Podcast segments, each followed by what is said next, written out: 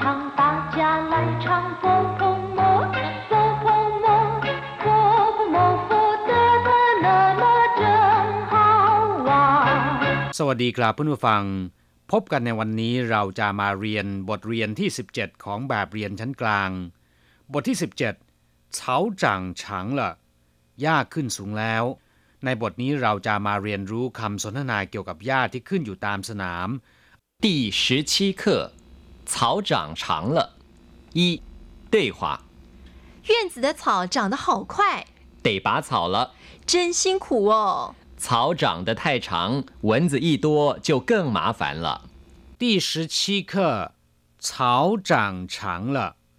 บทที่ 17หญ้าขึ้นสูงแล้วคำว่าเฉาแปลว่าหญ้าหรือวัชพืช จัง แปลว่าขึ้น เจริญเติบโต ส่วนคำว่าฉัง แปลว่ายาวหรือว่าสูง ขอให้สังเกตดูดีๆนะครับ จังและฉัง เป็นอักษรตัวเดียวกันแต่ออกเสียงต่างกัน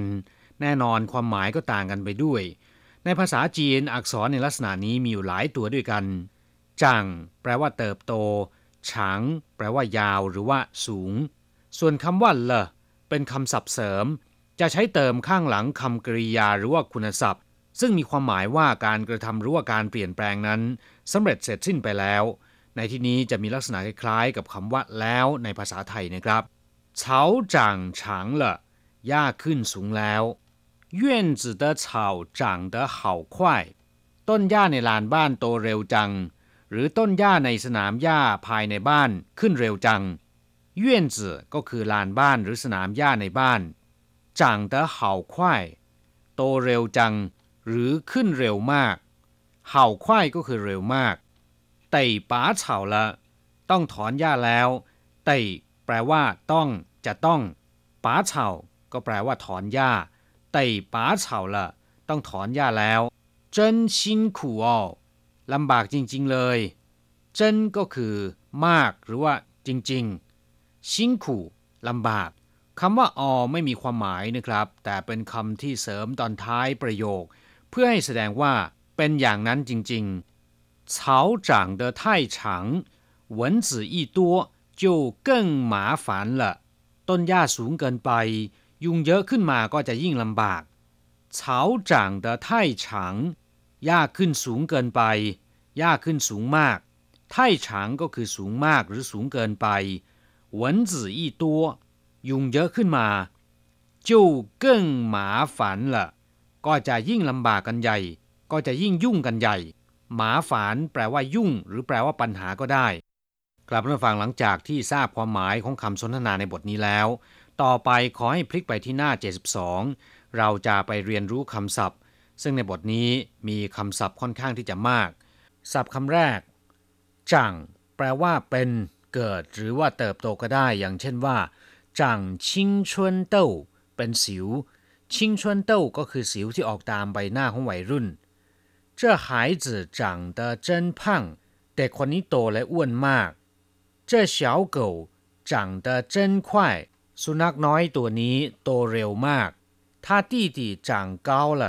น้องชายของเขาโตและสูงขึ้นแล้ว นอกจากนี้แล้วคำว่าจังยังมีความหมายว่าคนโต หรือผู้อาวุโสกว่ามีอายุมากกว่าก็ได้ อย่างเช่นว่าจังจื่อ ก็หมายถึงลูกชายคนโตจางหนี่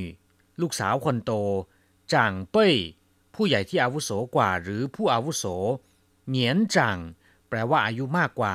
อย่างเช่นหัวปีทาเหนียนจังผมมีอายุมากกว่าเขาจังกวนแปลว่าผู้บังคับบัญชาข้าราชการชั้นผู้ใหญ่ เรียกว่าจังกวนศัพท์อีกคำหนึ่งที่เขียนอย่างเดียวกับคำว่าจังแต่ออกเสียงเป็นอีกอย่างหนึ่งเป็นฉัง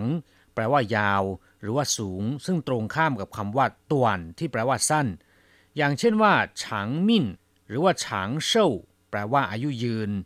这条路很长ถนนสายนี้ยาวมากฉางฟังสิงสี่เหลี่ยมผืนผ้าฉางถูแปลว่าทางไกลฉางถูเตี้ยนหว่าก็คือโทรศัพท์ทางไกลฉางเพี้ยนเฉาซัวนวนิยายเรื่องยาว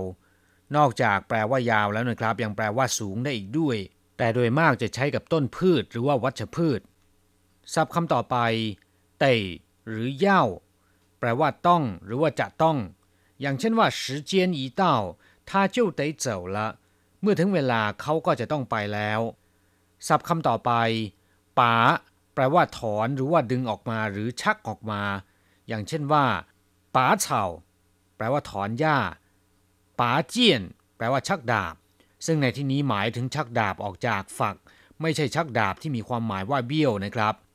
ป๋าเขอแปลว่าชักเขยอป๋าซื่อแปลว่าบ่งน้ำออกป๋าเถี่ยเถียวป๋าชูหลาย แปลว่าดึงเอาเหล็กเส้นออกมาป๋าหยาก็คือถอนฟันศัพท์คำต่อไป เจียน ถ้าเป็นคำกริยาแปลว่าตัด เช่นว่า เจียนปู้ แปลว่าตัดผ้า เจียนโถฝ่าแปลว่าตัดผม เจียนจื่อแปลว่าตัดกระดาษ แต่ถ้าหากว่าเป็นคำนามคำว่าเจียนเนี่ยจะแปลว่าตะไกลหรือกันไกลคำว่าตะไกลหรือกันไกล จะเรียกว่าเจียนสั้นๆ หรือว่าเจียนเตาก็ได้นะครับ ศัพท์คำต่อไป หยา แปลว่าฟัน อย่างเช่นว่าเหมือนหยา ก็คือฟันแถวที่อยู่หน้าสุด หรือว่าฟันหน้า หยาชวาแปลว่าแปรงสีฟัน แต่ถ้าหากว่าพูดกลับกันจากหยาชวาเป็นชวาหยา ก็จะแปลว่า แปรงฟัน หยาเกาก็คือยาสีฟัน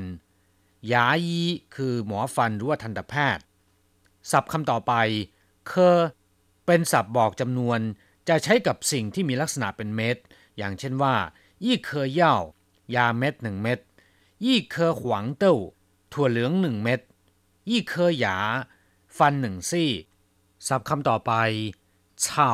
อธิบายไปแล้ว แปลว่าหญ้าหรือวัชพืช อย่างเช่นว่าชิงเฉาหมายถึงหญ้าเขียว เต้าเฉาหมายถึงฟางข้าว เยเฉาคือหญ้าที่ขึ้นเอง เรียกว่าเยเฉานอกจากแปลว่าหญ้าแล้วคำว่าเฉายังมีความหมายไปในทำนองว่า ลวกลวกไม่ละเอียดหรือว่าหยาบ อย่างเช่นว่าเฉาเฉาเหลี่ยวชื่อแปลว่าทำงานเสร็จอย่างลวกๆหรือว่าสุกเอาเผากิน ศัพท์คำต่อไป ชินขู่แปลว่าเหน็ดเหนื่อยเมื่อยล้า อย่างเช่นพูดว่าชินขู่ละชิวชีเหนื่อยมากแล้ว พักผ่อนสักครู่เถิด ศัพท์คำต่อไปหวนจือแปลว่ายุงคำว่าหวนตัวเดียวก็แปลว่ายุงอยู่แล้ว อย่างเช่นว่าหวนจ้างก็คือมุง้งหวนเชียงก็คือยากันยุงประเภทที่ใช้จุดไฟให้มีควันเพื่อไล่ยุง เรียกว่าหวนเชียง ศัพท์คำต่อไปเย่นจื่อแปลว่า ลานบ้าน หรือว่าสนามหญ้าภายในบ้าน แต่ถ้าคำว่าเยื่อนคำเดียวนะครับ ก็มีความหมายว่าโรง หรือว่าสถานที่ อย่างเช่นยี่เย่นก็คือโรงพยาบาลปัววู่เย่นก็คือ พิพิธภัณฑ์ ฝ่าเย่นแปลว่าศาลเตี้ยนหญิงเย่นแปลว่าโรงภาพยนตร์ศัพท์คำต่อไป หมาฝาน แปลว่าลำบาก ยุ่ง ยุ่งยาก หรือว่ารบกวน เวลาที่เราจะขอให้ใครช่วยทำธุระ เราจะพูดอย่างเกรงใจว่า หมาฝานหนี่ รบกวนท่าน รบกวนคุณ อย่างเช่นว่าหมาฝานหนินป้างหัวหนาอีช่ารบกวนท่านช่วยผมถือไว้สักครู่ หรือการทำเรื่องยุ่งยากเราจะพูดว่า这件事很麻烦แต่ถ้าใช้กับคนอย่างเช่นว่า他这个人很麻烦จะแปลว่าเขาคนนี้น่ารำคาญมาก ศัพท์คำสุดท้ายของบทเรียนนี้นะครับเถาฝ่าก็คือเส้นผม อย่างเช่นว่ารันเถาฝ่าก็แปลว่าย้อมผมกลับมาฟังเวลาของเราในวันนี้หมดลงแล้ว เราจะกลับมาพบกันใหม่ในบทเรียนหน้า สวัสดีครับ